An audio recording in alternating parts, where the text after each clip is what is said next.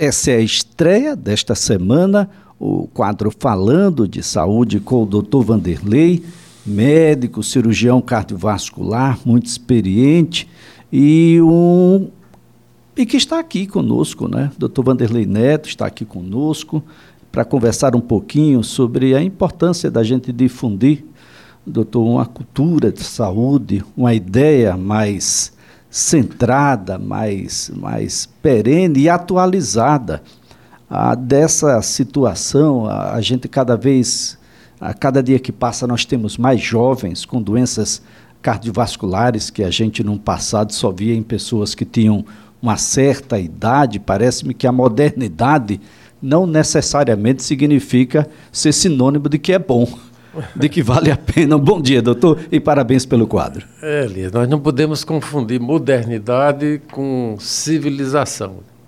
Eu tenho dado muitas aulas virtuais agora para centenas de, de, de jovens, né? tratando de saúde, mas eu incluo também o que eu chamo de pílulas civilizatórias, que é para acordar essa juventude sobre esse momento que a gente está vivendo, né? E a importância que eles têm né, na construção do na, na, construção do futuro né? então a vida é, é, uma situação muito muito fácil né porque a gente vive de qualquer jeito vai vivendo né mas construir alguma coisa positiva não é fácil quando a gente não foca é, naquelas coisas então o objetivo dessas conversas é partilhar quase 50 anos de medicina né? medicina formal é, que concluiu o curso de medicina, acho que daqui a um ano eu completo 50 anos, e mais seis anos de, de, de faculdade. Né? Então é um tempo consideravelmente longo né, numa existência né, e partilhar com os seus ouvintes né, um pouco dessa experiência prática. Então isso vai além da saúde, né? vamos falar também de vida, de política, é, de religiosidade, de espiritualidade, enfim. Isso é dirigido a todos os ouvintes, mas principalmente os jovens que estão nesse momento muito difícil que o mundo passa, né? uma confusão muito grande, né? as pessoas pararem um pouco para pensar nessas coisas e aí estudarem, procurarem os livros, procurarem os locais adequados para se educarem. Porque a educação não é passar informação só, é botar as pessoas para pensar. É formação, né? As pessoas têm que se formarem para a vida, né? Não, não é acabar com essa história com o cara quando tem um filho, o casal procura botar num colégio para preparar para o vestibular. Isso é um erro crasso. Não tem que preparar para o vestibular, tem que preparar para a vida. Ninguém é obrigado e vai fazer a pessoa feliz ser médico, ser advogado, ser qualquer qualquer profissão que ele escolha é digna. Ele é obrigado a ser feliz, a ter uma família, a defender os valores humanos, né, que sejam razoáveis, os direitos humanos que são fundamentais, né? E ser uma pessoa cordata para transformar o mundo num mundo melhor. Isso é o que a gente quer e vamos fazer isso aqui na CBN. Eu sou muito grato aqui à direção da CBN Maceió de estar e poder compartilhar um pouco dessa minha experiência de vida. Olha só, nesse meio século, é claro que nós tivemos uma série de avanços, de modificações, principalmente nessa área né, da, das doenças uh, cardiovasculares. Nós temos aí mais tecnologia do que já tinha. Eu fico imaginando como era o exame de imagem há, há 50 anos atrás, o que é que o cirurgião via, se é que via alguma coisa naqueles exames comparado aos exames de hoje. Ah, nós temos robôs, etc., mas tem coisas que só o cirurgião faz ainda, né? Sim, Elias. Olha, é, quando eu entrei na faculdade, os exames de imagem, o exame de imagem mais sofisticado que a gente tinha era o raio-x. Depois veio ultra, a ultrassonografia, né, que é o, no caso do coração é a ecocardiografia, e hoje tem. As imagens são exuberantes. Né? Mas a coisa mais importante da medicina não é o, o, o diagnóstico, é o cuidado. Então, um grande avanço que eu vejo na medicina é no sentido de buscar a espiritualidade. Não confundir a espiritualidade com religiosidade. A religiosidade ajuda a pessoa a ser mais espiritualizada. Isso sim pode mudar as coisas, né? o cuidado com o outro ser humano. Então, os estudantes ele têm que aprender a cuidar de gente. Né?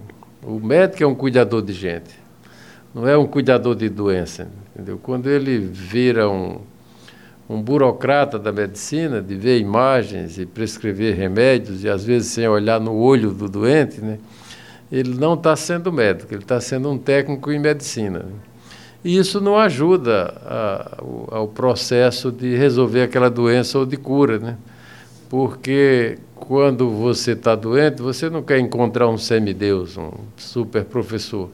Você quer encontrar outro ser humano com quem você possa compartilhar a sua dor, que possa entender um pouco da vida dele, da família dele, qual é a repercussão que tem numa eventual perda desse doente, né, dessa, dessa pessoa morrer. Então, tudo isso tem que ser considerado no processo de educação do médico. Né? Então, esse avanço tecnológico extraordinário que eu pude ver nesses últimos anos não pode engolir a figura do, do médico, né? E do e de, sobretudo do ser humano, não pode desumanizar o médico. Porque o médico, ele se tornando humano, ele pode entender o outro ser humano. Né? E quando a gente trabalha em equipe, coisas complexas como a cirurgia cardíaca, é fundamental isso também, né? para a gente manter os cuidadores todos felizes, satisfeitos, né? participando né? daquela, daquele desafio, às vezes, de tirar uma pessoa que está à beira da morte, por exemplo, num transplante de coração, que é a coisa mais é, como é que se diz, está lá mais, mais longínqua lá, né? E depois ver essa pessoa caminhando no corredor e depois, na sequência, ele voltar para uma consulta com a família. Então, todos fazem parte desse, dessa, dessa espetacular aventura, né? Que passou a existir a partir de 1967, né? Exatamente no ano que eu entrei na faculdade. Em dezembro de 67, eu fiz vestibular e vi a notícia pelo rádio, né, que o professor Barnard, na África do Sul, tinha feito um transplante em humanos. Seis meses depois, o professor Zerbino aqui no Brasil, né? E eu, quando fazia faculdade aqui em Alagoas, eu nunca imaginava que ia fazer cirurgia cardíaca e nunca que ia montar um grupo tão responsável e tão dedicado que a gente pudesse reproduzir esse feito extraordinário aqui em Alagoas. Então vamos falar um pouco disso também, entendeu? E aqui em Alagoas foi em que ano, doutor Vanderlei? Aqui em Alagoas foi, nós começamos em 86, né?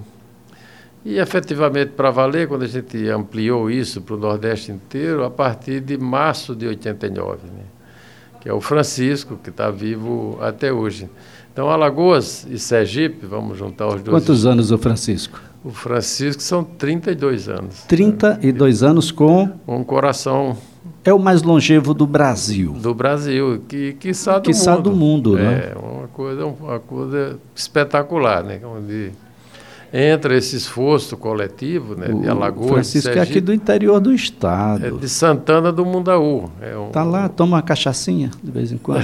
não, o Chico não, não bebe, né? Acho que o pai dele é Francisco Sebastião e o pai é Sebastião Francisco. O, o velhinho, seu seu, gosta seu Sebastião gosta de uma cachaçinha. O, o, o que é. quero dizer com isso é que o seu Francisco vive uma vida de sertanejo como qualquer outro sertanejo. Como qualquer outro. Acho Há que 32 anos é, com um novo coração. O Chico, com um ano de transplante, ele nos mandou uma fotografia emblemática que a gente manda, mostra nos congressos, ele num cavalo, né, que era o maior desejo disso. E tudo isso, Elias, foi realizado pelo Sistema Único de Saúde. Entendeu? Então, nós vamos falar aqui muito do, da, da, importância que a gente tem de defender qualquer pessoa que tenha um, um plano privado de saúde, mas o sistema único de saúde é muito maior do que isso tudo. Né? É, prevenção, imagina se a gente não tivesse o SUS numa encrenca como essa que a gente está vivendo da pandemia. Da então, Covid. Ele nunca teve tão ameaçado né, de, de de, de, de sofrer retrocessos, e nós vamos aqui fazer uma defesa também veemente né, do Sistema Único de Saúde, que é defender a, o, a maior conquista que a minha geração, a maior conquista social que a minha geração já teve. Né?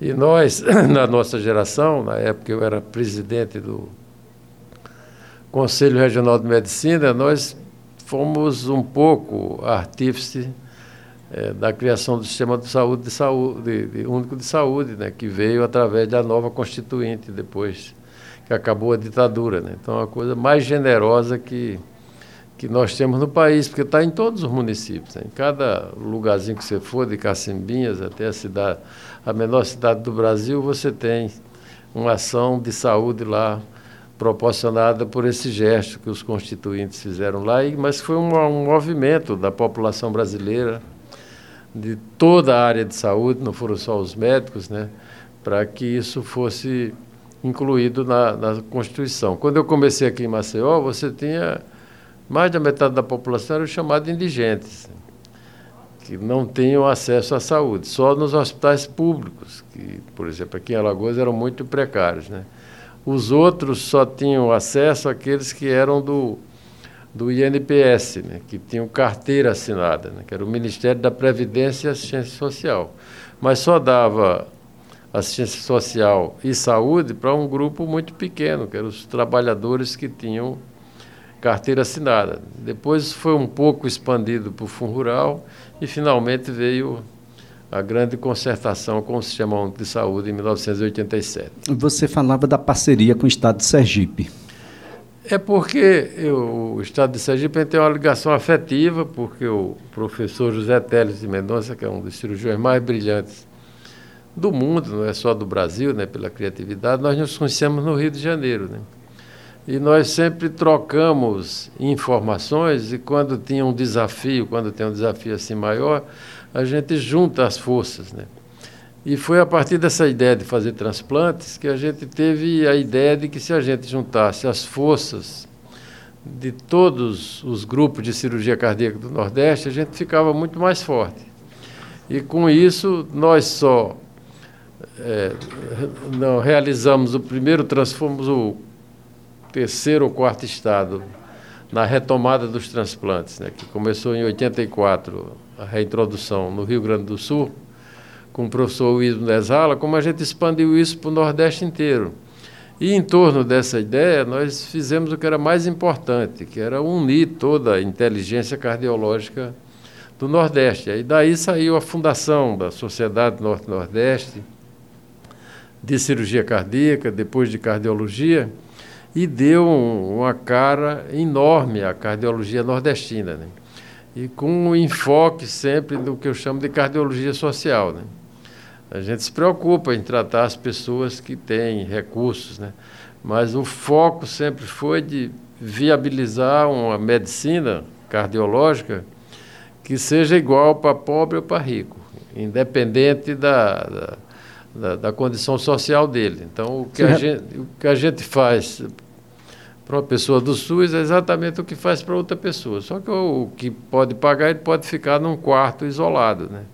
Mas a essência do tratamento tem que ser a mesma. Né? E criamos essa imagem de Nordeste. Né? A gente defendia o seguinte: olha, eh, o Nordeste não é uma questão geográfica, é uma questão intelectual, é uma questão filosófica de compartilhar o conhecimento que você tem com as outras pessoas, para que isso seja é, gere equidade. Né? Doutor Vanderlei, você tem ideia de quantas cirurgias o senhor já fez nesses 50 anos? Olha, nosso grupo, até o ano passado, a gente já passou de 2 mil, oh, 22 mil cirurgias. 22 mil cirurgias. Cirurgias cardiovasculares, né? É que nós tivemos um... Esse montante é equilibrado entre SUS e... Aqui em Alagoas, ali, 90% são dependentes do Sistema Único de Saúde. São 90% são dessas 22 é, mil cirurgias. Esses últimos dois anos nós tivemos esses últimos três, quatro anos, né, quando nós desmontou o serviço de cirurgia cardíaca da Santa Casa, então nós diminuímos muito o atendimento. Né? Isso é um problema que está sendo resolvido agora com a criação de um hospital público voltado só para cardiologia, para que a gente não deixe as pessoas esperando é, em filas que às vezes não, quando você vai chamar já, já faleceram, ou deixe as pessoas nos corredores dos hospitais. Então esse é um desafio que nós propusemos ao secretário Alexandre Ares e ao governador Renan Filho e ele aceitou, ele entendeu a necessidade disso. Então eu acho que daqui a no máximo um ano nós vamos ter um hospital de primeira linha, né? E, e, esperamos que a gente viabilize colocar as pessoas mais preparadas lá para que nenhum alagoano morra do coração de doença cardiovascular sem ter a chance de se reabilitar. Porque o, as pessoas têm que imaginar o seguinte: quando alguém morre do coração, essa pessoa tem uma família, principalmente quando é pobre, isso gera, gera um transtorno social inimaginável. Né? Era o filho que podia ter uma educação melhor, entendeu? E ter uma vida, mudar a vida dele, né? É uma, é uma, uma viúva que fica às vezes sem ter que se sustentar, isso desarruma a vida de muitas pessoas. O drama vai além daquela, daquela, daquela pessoa que morreu sem atendimento, sem um atendimento condigno. Então, isso é um compromisso do, do, do governador e nós estamos. Vamos falar disso aqui também. Vamos, vamos falar sim. 50 anos depois, o senhor continua fazendo cirurgias em muito pequenininhos um dia, dois, três, dez, quinze, vinte, um mês, um ano em pessoas bem idosas, aí acima dos 80, é, e nós... continua fazendo transplante. E o que é que lhe motiva?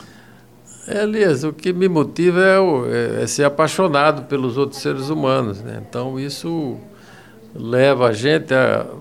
leva a uma compulsão, né? uma mania que você tem. Né?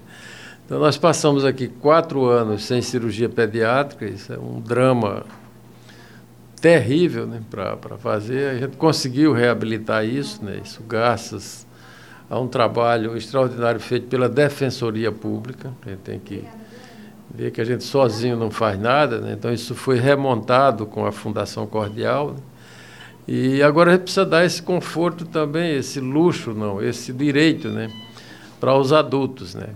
E, e passar e o serviço que tinha na Santa Casa, ele era importante pela assistência, de atender as pessoas, não deixar elas esperando muito tempo, mas a importância maior, Elias, era educar as pessoas. Eu, é treinar a gente. Então, nós treinamos muitos cardiologistas e muitos cirurgiões. E são esses caras que vão continuar esse trabalho. Tá certo, então. E a gente vai continuar ouvindo aqui todas as segundas-feiras, doutor Vanderlei, falando de saúde.